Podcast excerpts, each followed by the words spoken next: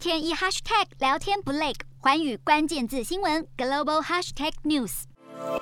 受到疫情防控影响，电子业为分散风险，将部分生产线迁出中国，或是干脆停工。中国当局虽然提供闭环管理的做法，让工厂把工人隔离在内部，工人在工厂睡觉、生活和工作与社会隔离，防止病毒传播，但这个做法还是影响生产，甚至令一些工厂吃不消，索性停工。德国汽车零部件供应商博世暂停上海和长春两间工厂的生产。至于台商和硕跟广达，先后宣布上海厂停工，人保则宣布昆山厂疫情防控措施升级。作为苹果 MacBook 的独家供应商，广达上海厂停工恐打击 MacBook 的生产状况。美国苹果公司的生产重镇一向是中国，但目前苹果公司委由鸿海集团在泰国生产 iPhone 十三，而苹果在印度的畅销机型都在印度本地组装。不过，中央社分析指出，印度制造的 iPhone 以基本型为主，没有生产任何的 iPhone Pro，所以不太可能出口到其他市场。